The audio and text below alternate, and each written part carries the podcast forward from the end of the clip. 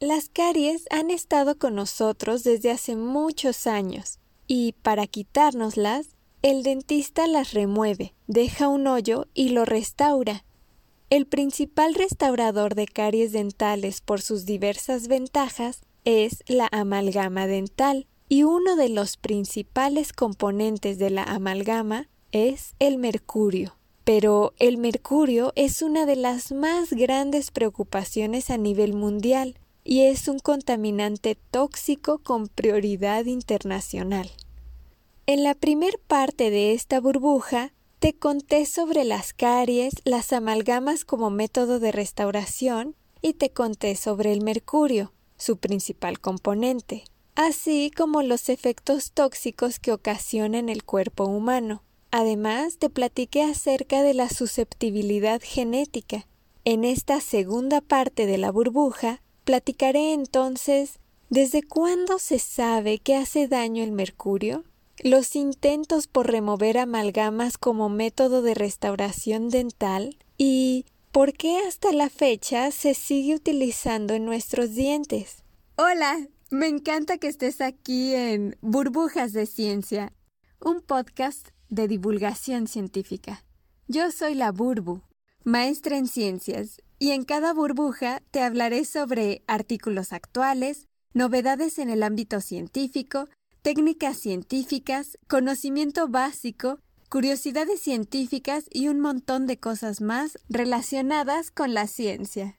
En esta burbuja te platicaré acerca de las amalgamas dentales, de que su mayor componente es el mercurio, de las características y propiedades de este elemento tan tóxico y del daño al que estamos expuestos si ya tenemos amalgamas dentales. Te platicaré también cómo van las investigaciones al 2021, en qué momento se da nuestra exposición mayor al mercurio, y también te hablaré un poco de las alternativas que existen y de sus posibles riesgos. Ha habido un debate continuo desde 1845 acerca de si las amalgamas dentales son seguras o no, y muchos estudios concluyen que su uso expone a los pacientes a una potencial toxicidad, pero no pueden demostrar que los efectos dañinos a la salud se deban precisamente al mercurio de las amalgamas. Las primeras preocupaciones acerca del uso de amalgamas dentales comenzaron en 1843, cuando la Sociedad Americana de Cirujanos Dentales, ASDS por sus siglas en inglés, American Society of Dental Surgeons, fundada en Nueva York, declaró que el uso de las amalgamas sería considerado como negligencia médica debido al miedo que tenían de estar envenenando a los pacientes y a los propios dentistas con el mercurio, y obligó a sus miembros a firmar una declaración, una especie de garantía en la que se abstendrían de usar las amalgamas. Debido a esta postura en contra de las amalgamas, los miembros de la ASDS renunciaron y debido a esta pérdida de miembros, la organización se disolvió en 1856, dando por terminado el intento de la ASDS de prohibir las amalgamas de mercurio. En 1859 se fundó la ADA, American Dental Association, Asociación Dental Estadounidense. ¿Y qué creen? Pues que no prohibieron el uso de amalgamas dentales. Y no fue sino hasta 1920 cuando desalentaron e incluso desaconsejaron su uso. En las primeras décadas del siglo pasado se comprendió cuánto daño hacía el mercurio a la salud humana. En 1970 se identificó la presencia de mercurio en tejidos del cuerpo humano debido al uso de amalgamas dentales. Ya en 1978, Craelius había demostrado que existía una correlación entre esclerosis múltiple y caries dentales. creyendo muy probable que esa correlación estuviera relacionada con la presencia de mercurio en las restauraciones.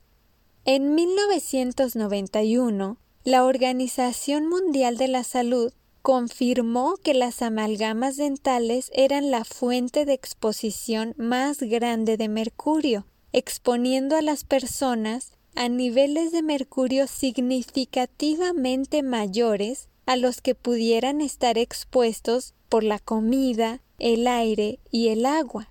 Pero en ese mismo año, 1991, esas suposiciones fueron refutadas por la FDA y el Instituto Nacional de Salud junto con el Instituto Nacional de Investigaciones Dentales, NIH-NIDR por sus siglas en inglés, de National Institute of Health, National Institute for Dental Research, quienes declararon que no existía evidencia científica con las bases suficientes para demostrar que las amalgamas dentales fueran dañinas al paciente ni que representaran un riesgo a la salud significativo. Sin embargo, las reclamaciones y alegatos continuaron publicándose tanto en revistas científicas como en revistas no científicas. Y aquí me gustaría meter una de mis frases favoritas de Carl Sagan, que dice La ausencia de evidencia no es evidencia de ausencia. Se la repito porque está bien bonita. La ausencia de evidencia no es evidencia de ausencia. Esto, burdamente y aplicado al caso de las amalgamas, significa que, aunque no hayas demostrado que hace daño, es decir, no tienes evidencia de que hace daño, no significa que con esto estás demostrando que no hace daño. Y en 1992, las autoridades sanitarias alemanas emitieron las siguientes recomendaciones para limitar el uso de amalgamas para rellenar los huecos dentales. Cito No existe evidencia científica de que al colocar, remover o tener una restauración de amalgama en la boca implique un riesgo a la salud. Sin embargo, se recomienda por razones de prevención restringir su uso. ¿Cómo caen bien, no? A mí me suena súper lógico. No tienes pruebas de peligro, pero se sospecha por las propiedades tan tóxicas del mercurio que puede hacer daño, entonces, por prevención, pues restringen su uso.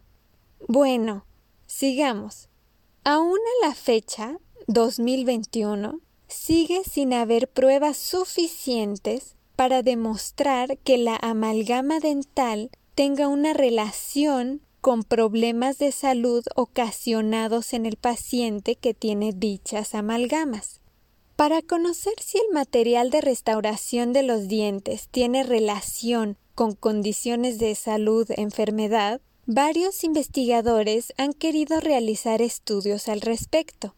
Aún después de siglo y medio que llevamos haciendo uso clínico e investigaciones acerca de las restauraciones con amalgamas, existe una ausencia de evidencia científica acerca de los efectos adversos a la salud debidos a la exposición de restauraciones de amalgamas.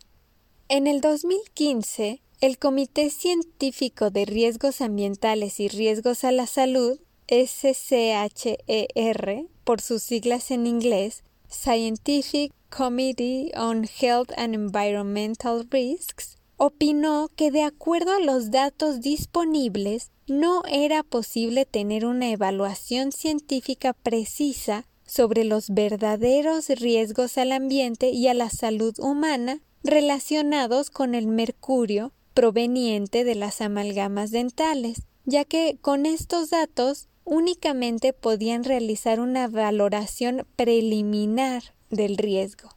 Ni aun habiendo analizado sistemáticamente la literatura disponible al respecto, han podido confirmar la relación entre el uso de amalgamas contra otros rellenos dentales ni su relación con la salud-enfermedad del paciente con dichos rellenos.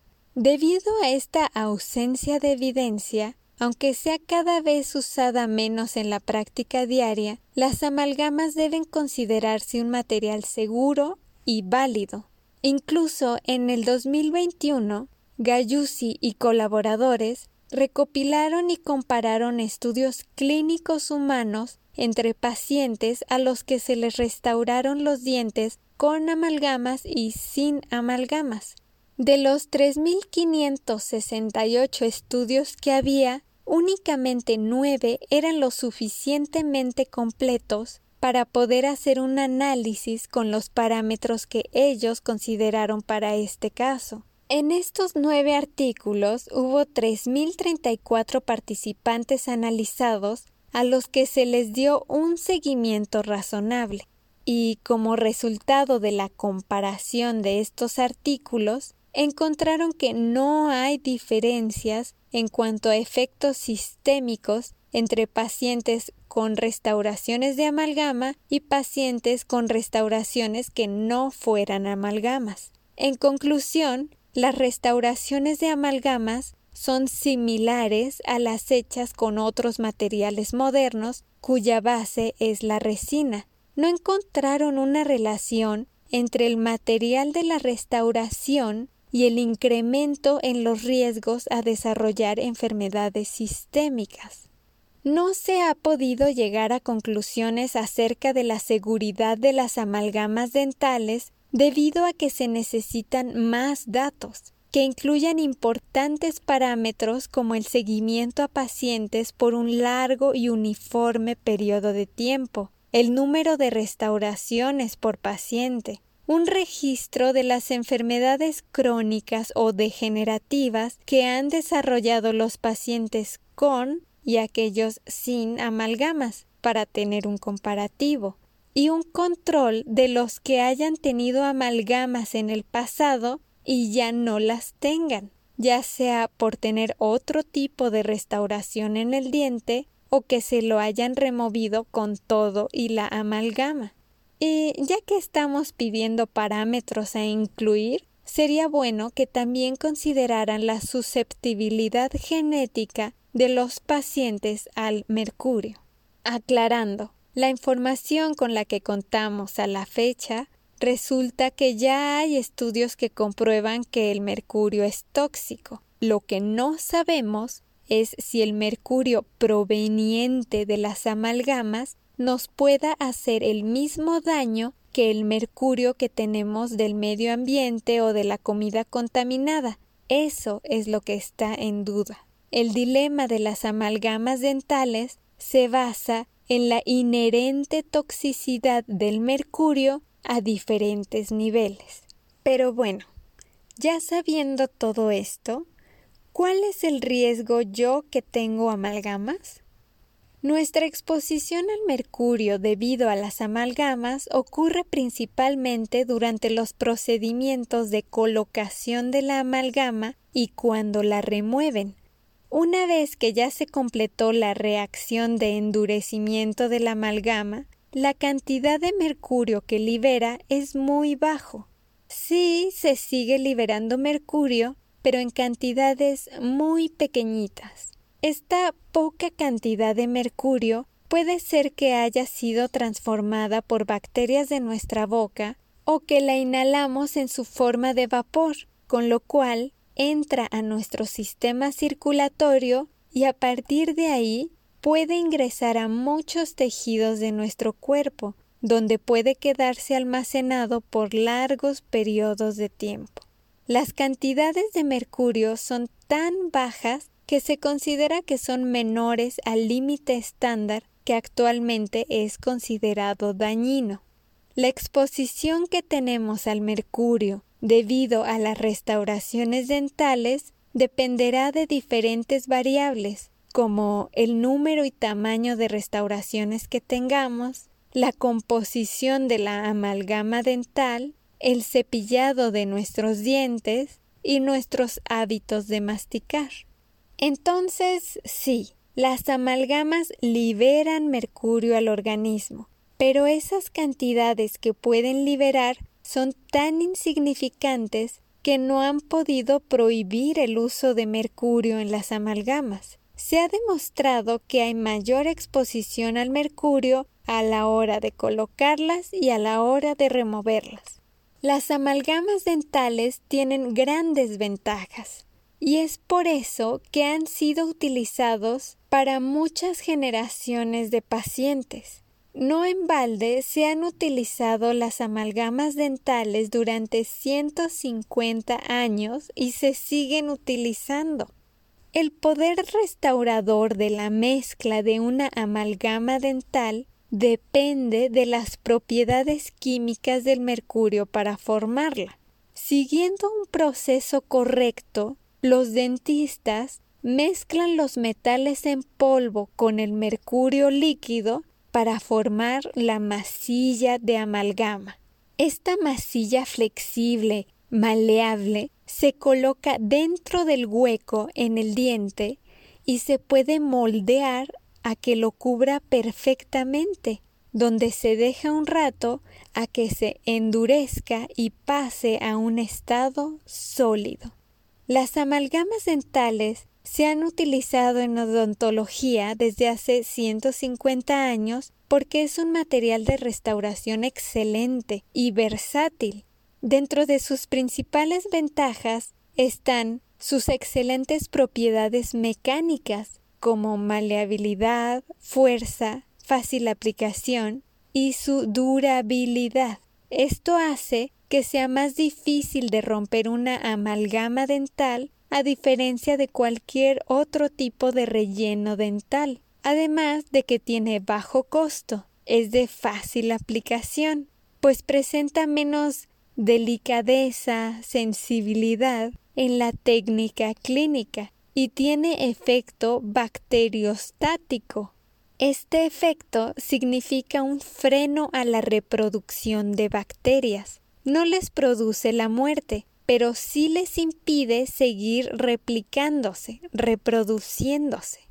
Debido a estos factores, la amalgama dental es la indicada para usarse en áreas expuestas a un elevado estrés mecánico, en extensas cavidades de caries, en donde no se requiere un alto nivel de estética como en áreas posteriores, es decir, en los dientes de atrás y son excelentes para usarlas en pacientes con poca higiene oral. Cuando no nos preocupa la estética, la amalgama dental puede utilizarse en pacientes de todas las edades. Se puede colocar en zonas de tensión, en condiciones de poca higiene oral. Básicamente, la amalgama de mercurio es fácil de colocar, efectiva y barata.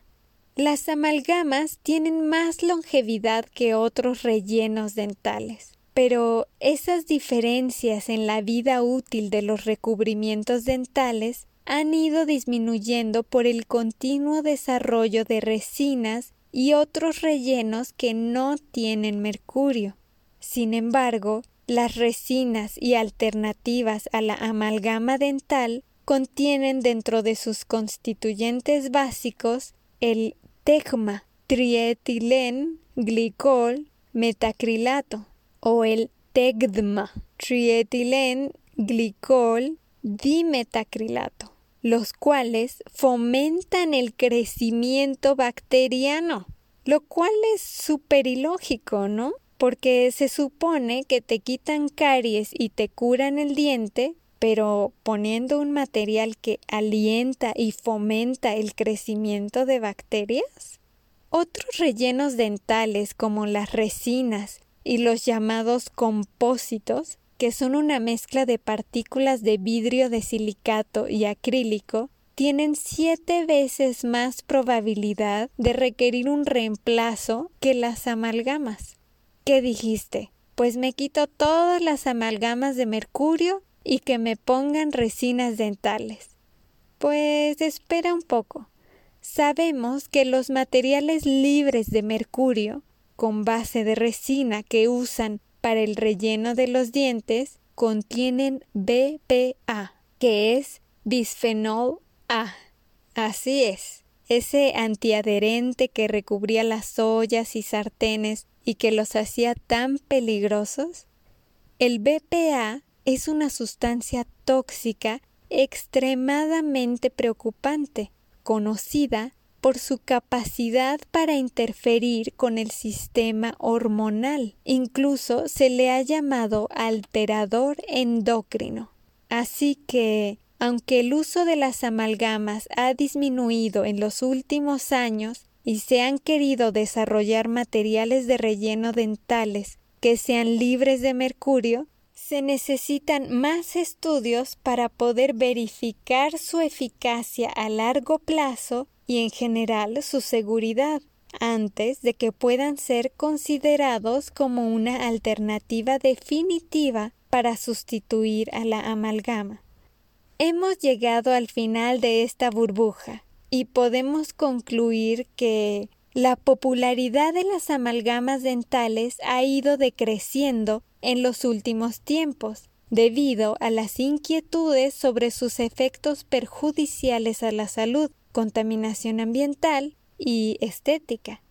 Pero el uso actual de las amalgamas dentales no ha representado un riesgo a la salud, aparte de las reacciones alérgicas en algunos pocos pacientes. Las justificaciones clínicas no disponen de los elementos necesarios para dejar de utilizar restauraciones de amalgamas, excepto en pacientes alérgicos a alguno de sus componentes.